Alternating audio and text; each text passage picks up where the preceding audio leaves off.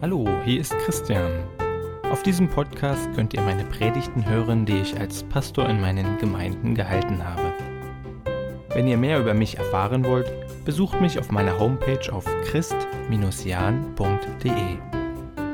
Ich freue mich, dass ihr euch für meine Predigten interessiert und wünsche euch nun Gottes Segen beim Hören.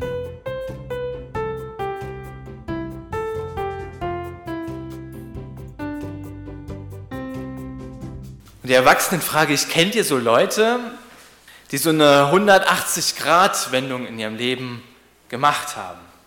Ja, das kann ja sowohl positiv sein, dass jemand, von dem man ganz viel denkt, oh Mensch, toller Mensch, der auf einmal ja, in der Gosse landet. Oder eben auch andersrum, jemand, der, ja, der fies ist, wo der Lebensweg schon so vorgezeichnet scheint, dass der auf einmal ganz freundlich, ganz nett wird. Vielleicht ja auch, weil er in seinem Leben Menschen begegnet, die ihn wertschätzen. Also Menschen, wo man sie vielleicht Jahre später sieht und gar nicht fassen kann, dass es dieselbe Person ist. Und ich möchte heute im Johannesevangelium mit euch ja weiterlesen. Ja, das äh, mittlerweile sechste der sieben Wunder, wo es auch so, einem, so um einen Menschen geht, im Johannes 9, der so eine Wendung nimmt, der so eine, ja, man könnte sagen, 180-Grad-Wendung in seinem Leben hat. Da geht es um die Heilung eines Blinden, der von Geburt an blind ist. Und bevor es überhaupt zur Heilung kommt, wird erstmal eine Frage in den Raum geworfen von den Jüngern. Und ich will dazu mal die ersten sieben Verse aus dem Johannes äh, Kapitel 9 lesen. Dort erzählt Johannes, und Jesus ging vorüber und sah einen Menschen, der blind geboren war. Und seine Jünger fragten ihn und sprachen, Meister, wer hat gesündigt, dieser oder seine Eltern, dass er blind geboren ist? Jesus antwortete, es hat weder dieser gesündigt noch seine Eltern, sondern es sollen die Werke Gottes offenbar werden an ihm. Wir müssen die Werke dessen wirken, der mich gesandt hat, solange es Tag ist. Es kommt die Nacht, da niemand wirken kann. Solange ich in der Welt bin, bin ich das Licht der Welt. Als er das gesagt hatte, spuckte er auf die Erde, machte daraus einen Brei und strich den Brei auf die Augen des Blinden. Und er sprach zu ihm, geh zum Teich Siloa, das heißt übersetzt gesandt, und wasche dich. Der ging ja hin und wusch sich und kam sehend wieder. Damals war es ja so allgemeines Denken, dass Krankheit immer Folge einer Sünde ist. Ja, und in Konsequenz gedacht heißt es eben, hier ist jemand blind geboren, hier ist jemand von Geburt an krank. Das heißt, auch da muss eine Sünde vorangegangen sein. Und deshalb fragen die Jünger, na, wer hat denn hier gesündigt? War es der Blinde selbst im Mutterleibe? Oder waren es die Eltern? Also wer ist denn schuld jetzt an diesem Leid, an dieser Krankheit?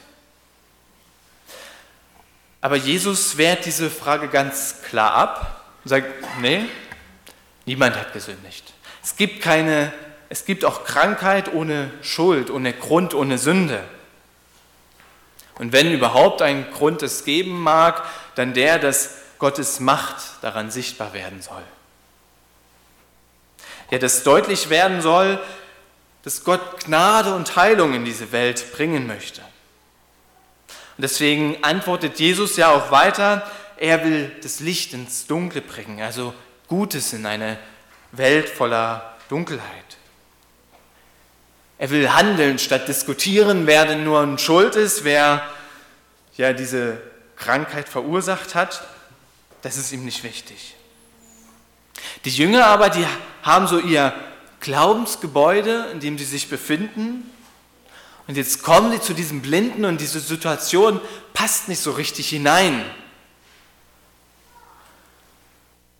Beziehungsweise die einzigen Antwortmöglichkeiten, die sie finden, um eben dieses Glaubensgebäude erhalten zu können, sind die zwei Lösungsmöglichkeiten. Entweder hat der Blinde selbst quasi pränatal schon gesündigt.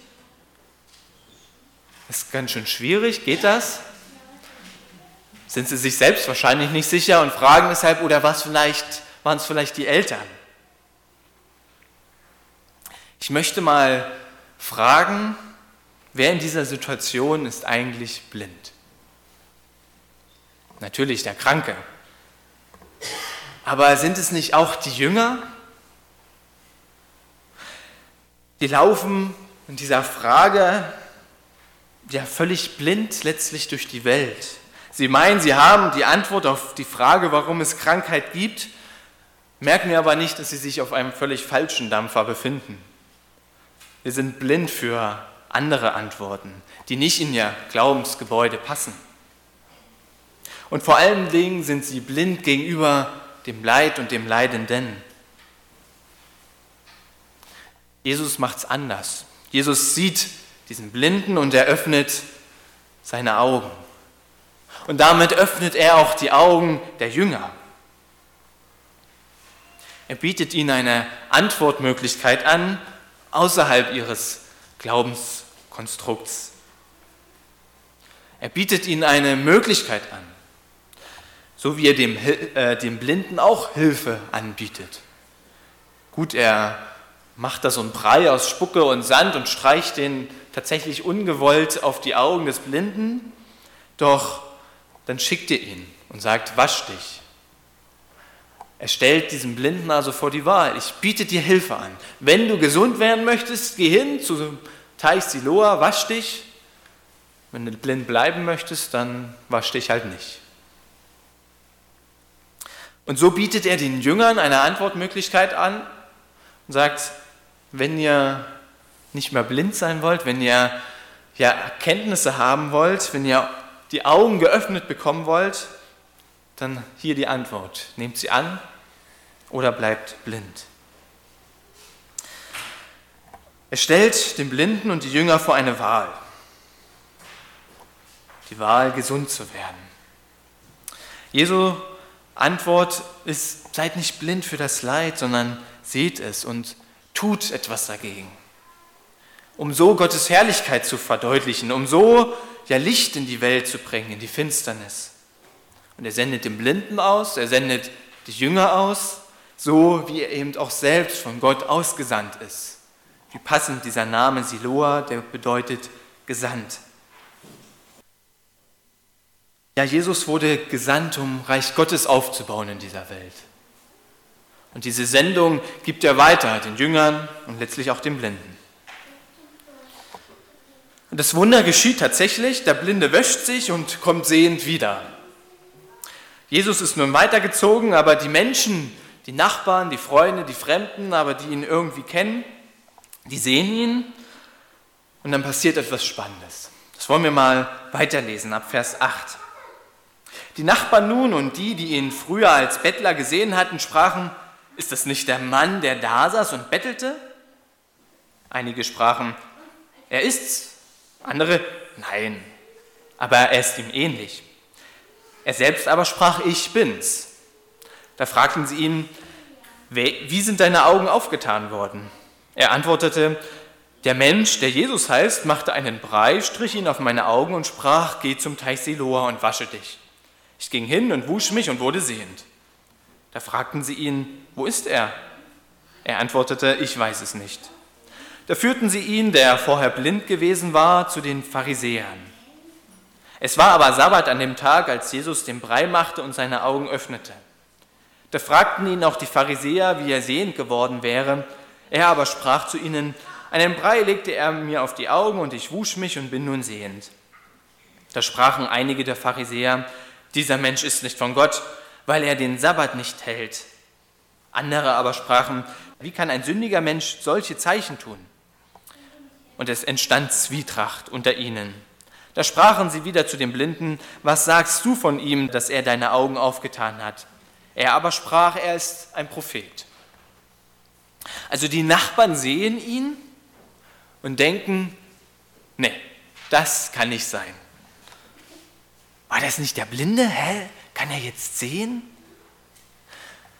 Sie haben auch wieder so einen Blick auf die Welt, ihr Konstrukt und kommen nun in eine Situation, wo das völlig erschüttert wird. Und es bilden sich zwei Gruppen. Die einen, die sagen, okay, ja, das ist er, die also neue Wege gehen. Aber die anderen, die sagen, nein, das ist er nicht. Das ist niemals der Blinde, er sieht ihm ähnlich. Ist vielleicht ein Bruder oder was weiß ich, aber das kann nicht der Blinde sein. Sie suchen Antwortmöglichkeiten, um ihr Glaubensgebäude, ihr Glaubenskonstrukt aufrechtzuerhalten, zu schützen. Tja, und da kommen sie zu dem Schluss, das kann ja nicht sein, das ist nur ein ähnlicher Mensch. Selbst dann, wenn der Mann felsenfest behauptet, er war blind und er wurde geheilt. Und diese Gruppe fragt ihn weiter, na, wie kann das denn sein? Und er erklärt es ihnen und dann weiter, wo ist denn nun dieser Jesus, um da vielleicht nochmal eine Referenz zu bekommen? Vielleicht lügt er ja auch nur der Blinde. Also es fällt ihnen schwer, diesem Mann zu glauben. Sie wollen schließlich ihren Glauben nicht verändern müssen. Was machen sie? Sie schicken ihn zu den Pharisäern. Okay, vielleicht wissen die ja noch weiter. Vielleicht haben die ja noch einen Beweis dafür, dass dieser Mann lügt. So ihre Hoffnung, meine ich. Vielleicht finden sie noch etwas, das zeigt, die Geschichte dieses Mannes, die muss falsch sein. Der Blinde erzählt seine Geschichte ein zweites Mal den Pharisäern und tatsächlich fällt ihnen was auf.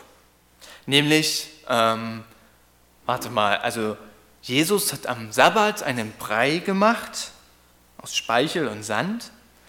Doch das ist doch verboten. Also damit ist klar, Jesus kann kein Heiler sein. Jesus ist ein Sünder, ein, ein Lügner. Das kann nicht sein.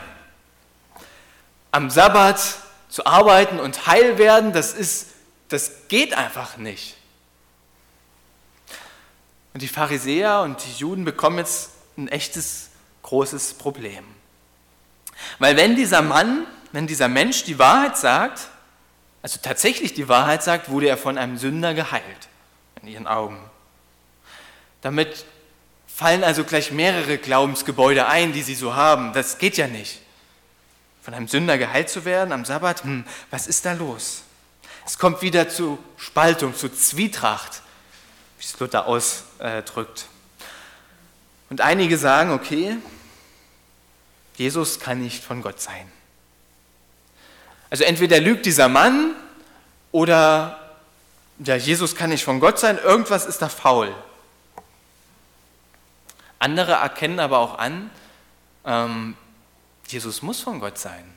Schließlich hat Gott anscheinend das Gebet dieses Mannes erhört also dieses Jesus und diesen Mann geheilt.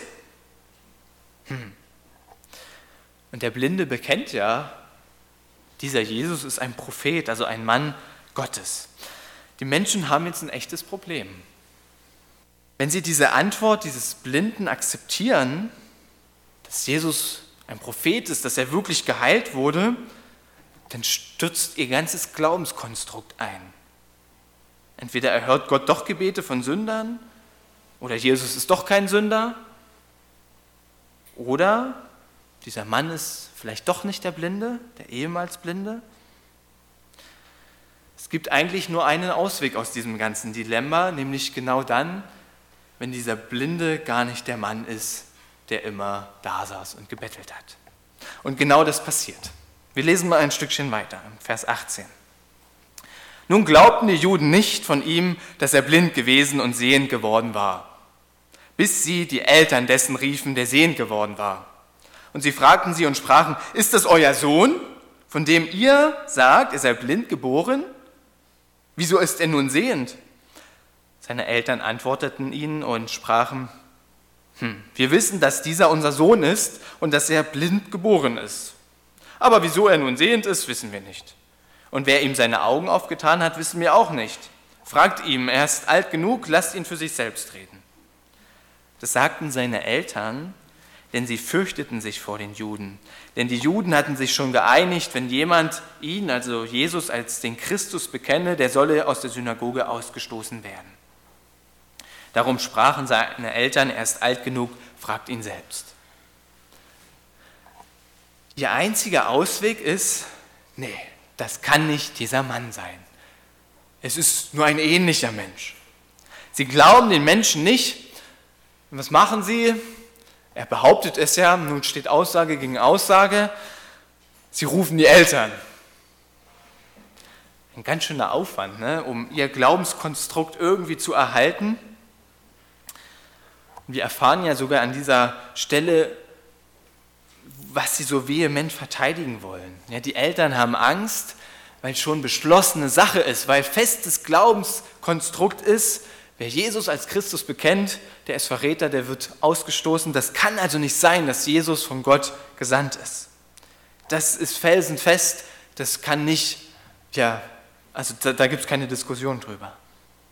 Deswegen sagen die, Juden, äh, die, die Eltern, ja, fragt ihn mal selbst. Also diese Pharisäer, diese Juden, diese Menschen, die sehen ihr Glaubensgebäude, die sehen nur sich. Und wieder frage ich, wer ist hier eigentlich blind? Sind es nicht die Juden, die so ihre Scheuklappen aufgesetzt haben? Ich frage, wie ist das denn bei uns? Ist unser Glaube mitunter auch so starr, dass er blind für neue Wahrheiten ist? Kann es sein, dass wir manchmal blind sind und blind bleiben wollen, um ja nichts an unserem eigenen Glaubenskonstrukt verändern zu müssen? Kann es uns passieren, dass wir lieber, wie die Jünger, nach Schuldigen suchen, anstelle unsere Gesinnung zu ändern? Kann es uns passieren, dass wir Menschen lieber als Lügner bezeichnen, sie diffamieren, ihnen den Glauben absprechen, weil sonst sie unser Glauben durcheinander bringen würden? Kann es uns passieren, dass wir Antworten lieber zurechtbiegen, damit unser Glaubensgebäude bestehen bleiben kann? Jesus brachte immer wieder Glauben ins Wanken. Glaubenskonstrukte ins Wanken. Und ich glaube, er tut das bis heute. Warum? Wie wir am Anfang lasen, um Licht in die Finsternis zu bringen, um die Menschen aus ihrer Blindheit herauszuführen und sie zum Sehen zu bringen. Die Frage ist, auf welcher Seite stehen wir? Die Menschen, die sagen, ist nur ein ähnlicher Mensch? Oder die, die sagen, okay, muss ich mir mal neu Gedanken machen? Die, die Heilung wollen oder die, die Heilung ablehnen? Lassen wir uns durch den Heiligen Geist korrigieren? Lassen wir Wendungen in unserem Leben zu? Müssen ja gar nicht immer 180 Grad Wendungen sein, können es aber auch. Aber lassen wir von Gott unsere Gesinnung, unseren Glauben verändern. Die Juden rufen nach dem Gespräch mit den Eltern noch einmal den Gehalten zu sich. Jetzt noch zu behaupten, es wäre nicht der Blinde, ist doch schwierig, wo selbst die Eltern das bestätigen und sagen, ja, es ist unser Sohn und ja, er war blind. Also starten sie einen letzten Versuch, um ihr Glaubenskonstrukt zu retten. Sie wollen nun den Geheilten selbst überzeugen, dass Jesus doch kein Gesandter Gottes sein kann, sondern dass er Sünder ist und vielleicht ist er auf eine andere Art und Weise geheilt worden. Er soll sich nochmal Gedanken machen. Ich lese das nochmal ab Vers 24. Da riefen sie noch einmal den Menschen, der blind gewesen war, und sprachen zu ihm, Gib Gott die Ehre. Wir wissen, dass dieser Mensch ein Sünder ist. Er antwortete, Ist er ein Sünder? Hm, das weiß ich nicht. Eins aber weiß ich, dass ich blind war und nun sehend. Da fragten sie ihn, was hat er mit dir getan? Wie hat er deine Augen aufgetan? Er antwortete ihnen, ich hab's euch doch schon gesagt und ihr habt's nicht gehört. Was wollt ihr es abermals hören? Wollt ihr etwa doch auch seine Jünger werden? Da schmähten sie ihn und sprachen, du bist sein Jünger, wir aber sind Moses Jünger. Wir wissen, dass Gott mit Mose geredet hat, woher aber dieser ist, wissen wir nicht. Der Mensch antwortete und sprach zu ihnen, das ist verwunderlich dass ihr nicht wisst, woher er ist und er hat mir meine Augen aufgetan? Wir wissen, dass Gott die Sünder nicht erhört, sondern den, der gottesfürchtig ist und seinen Willen tut, den, er, den erhört er. Von Anbeginn der Welt hat man nicht gehört, dass jemand einem Blindgeborenen die Augen aufgetan habe. Wäre dieser nicht von Gott, er könnte nichts tun. Sie antworteten und sprachen zu ihm, du bist ganz in Sünden geboren und du lehrst uns? Und sie stießen ihn hinaus. Sie versuchen jetzt in einem letzten Kraftakt diesen Blinden selbst zu überzeugen, dass er sagt, Jesus war ein Sünder. Ist fast unverständlich. Aber das ist ihr Ausweg aus diesem Dilemma. Blöderweise lässt er sich nicht darauf ein. Er hat die Erfahrung gemacht, dass ja, dieser vollmächtige Jesus ihn geheilt hat. Und er hat, wenn wir das so lesen, zweifellos die deutlich besseren Argumente. Die Pharisäer, die hangeln sich irgendwie so an ihren Glaubensaussagen entlang, widersprechen sich zum Teil. Ihnen gehen die Argumente aus. Ich hatte vor ein paar Wochen ein Gespräch mit ähm, einer Person über Brettspiele, Gesellschaftsspiele. Ähm, also ich bin ein passionierter Spieler, kenne mich da ein bisschen aus, ähm, habe viele Spiele, informiere mich auch immer wieder über neue und ich unterhielt mich mit einer, also eigentlich mit einer anderen Person über Spiele und er hörte das, dieser Dritte, und ähm, kam und behauptete, also das beste Spiel, was es bis heute auf dem Markt gibt, ist die Siedler von Katan. Und wir bejahten, okay, zweifellos, ähm, dieses Spiel, als es rauskam, 96, 98, ich weiß es gar nicht genau, war das ein, also eine Revolution auf dem Spielemarkt. Und es ist bis heute ein gutes Spiel, aber die Welt hat sich weitergedreht. 2020 gibt es einfach deutlich bessere Spiele, auch Spielprinzipien. Dieser Mann äh, wollte uns das nicht so recht glauben und er suchte Argumente. Und ein so ein Argument war, na, nee, das kann nicht sein, Siedler von Katan muss bis heute das beste Spiel sein, weil da gibt es ja Weltmeisterschaften für dieses Spiel. Und kein anderes Brettspiel hätte eine Weltmeisterschaft. Gut, ähm, das stimmt einfach nicht. Das konnten wir recht schnell und leicht entkräften. Es gibt in vielen anderen Brettspielen auch Weltmeisterschaften. Schach natürlich, aber auch Carcassonne und viele andere. Gut, dieser Mann ähm, hatte nicht mehr so viele Argumente, aber er wollte daran festhalten. Ich fragte ihn irgendwann, wie bist du eigentlich in dieser Spielewelt, in dieser Brettspielewelt involviert? Wie kennst du dich da aus? Und er sagte, na eigentlich gar nicht. Ich kenne dieses eine Spiel und vielleicht noch ein paar andere, aber das ist das beste Spiel. Ich meine, hier ging es nur um Spiele. Er ging dann irgendwann und glaubt wahrscheinlich bis heute, dass es das beste Spiel ist, ähm, soll er tun. Es ging ja nur um Spiele, aber diese Situation erinnerte mich hier an diese Bibeltext. Ja, Vers 29, ich lese nochmal. Wir wissen, dass Gott mit Mose geredet hat. Woher aber dieser Jesus ist, wissen wir nicht.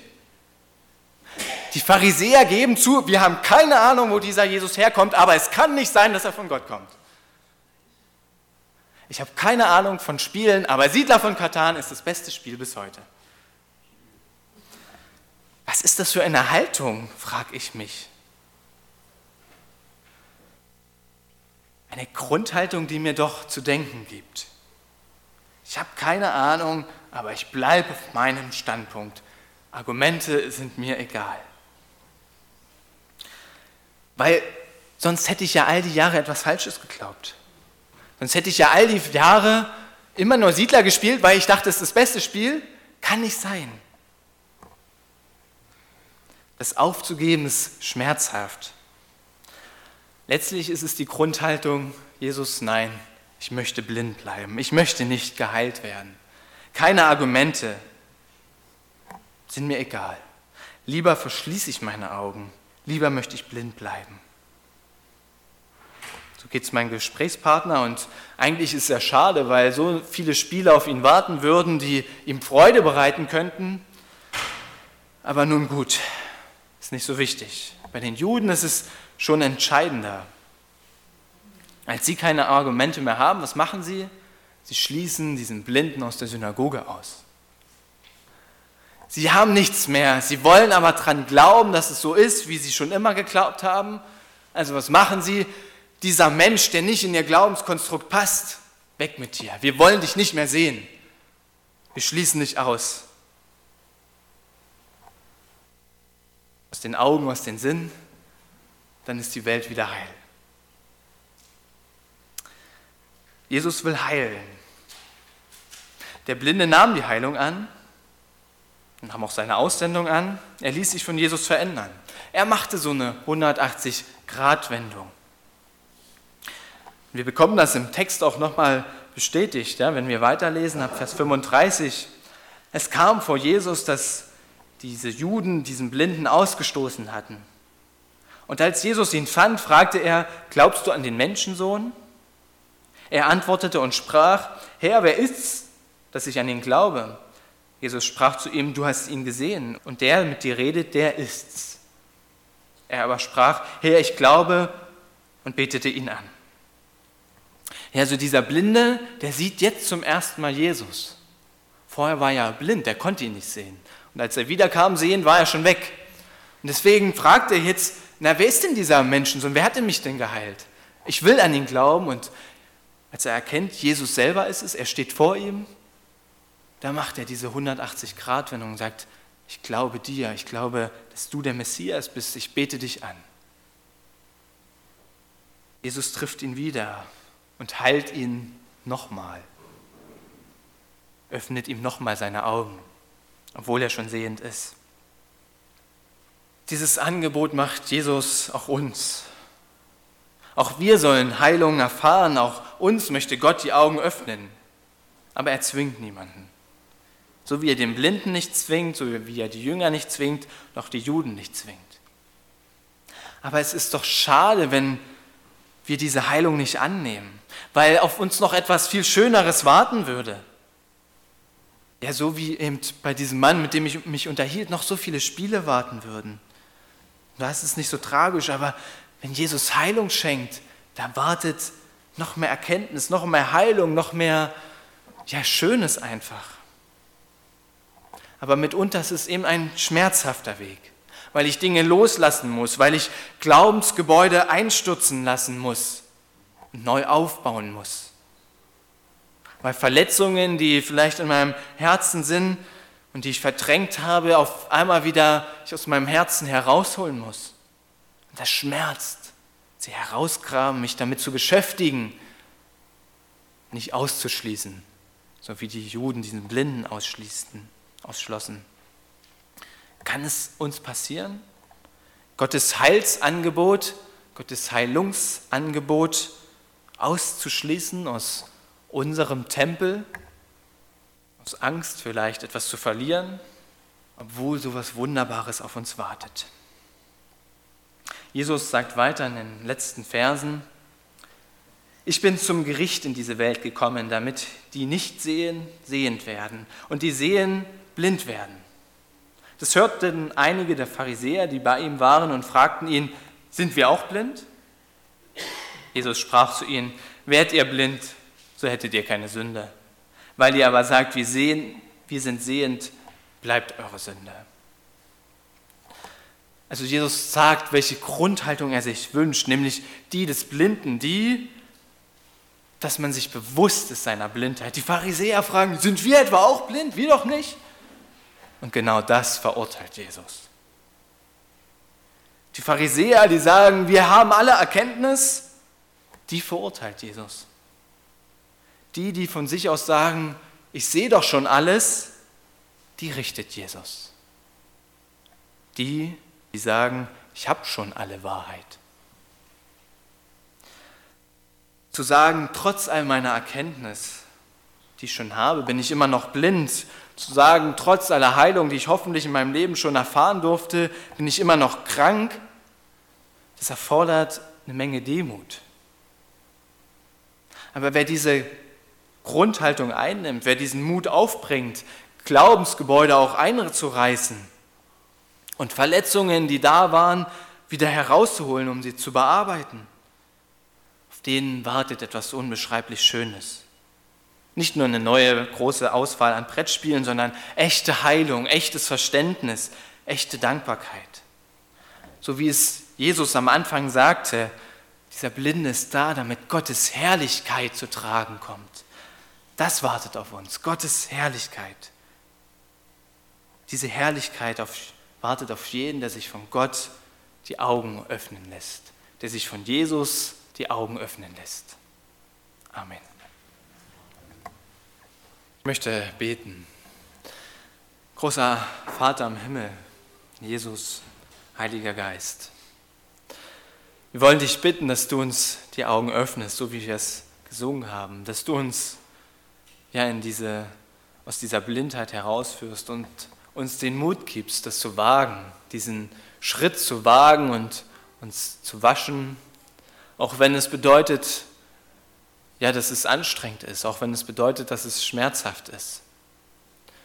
Aber wir wollen, dass du uns heilst, dass du uns sehen machst, weil wir wissen, darauf oder danach wartet auf uns deine Heiligkeit, deine Herrlichkeit, die uns froh macht, die uns ja staunen lässt. Da wollen wir ankommen. Danke, dass du diesen Weg für uns bereitest. Amen.